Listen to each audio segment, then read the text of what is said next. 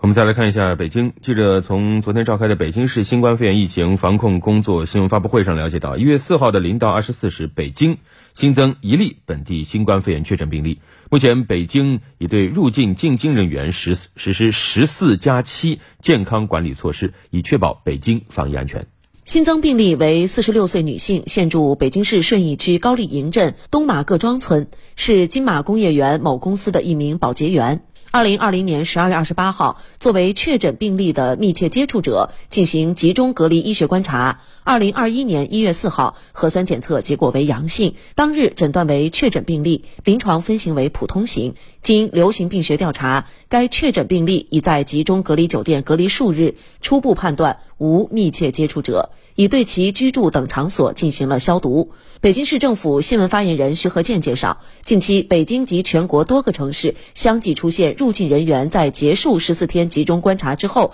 确诊并引发本土病例的突出情况，为切实防范超长潜伏期感染者所引发的疫情风险，确保首都防疫安全，首都严格进京。管理联防联控协调机制，决定对入境进京人员实施十四加七的健康管理措施。徐和建，一是入境航班由海关检测发现人员、物品或环境阳性的，对同航班入境人员在十四天集中观察期满后，增加七天居家或集中观察。二是十四天集中观察期间检测发现人员、物品或环境阳性的，对同航班入境人员在集中观察期满后增加七天居家或集中观察。以上两类群体在十四天集中观察期满后申请并符合居家观察条件的，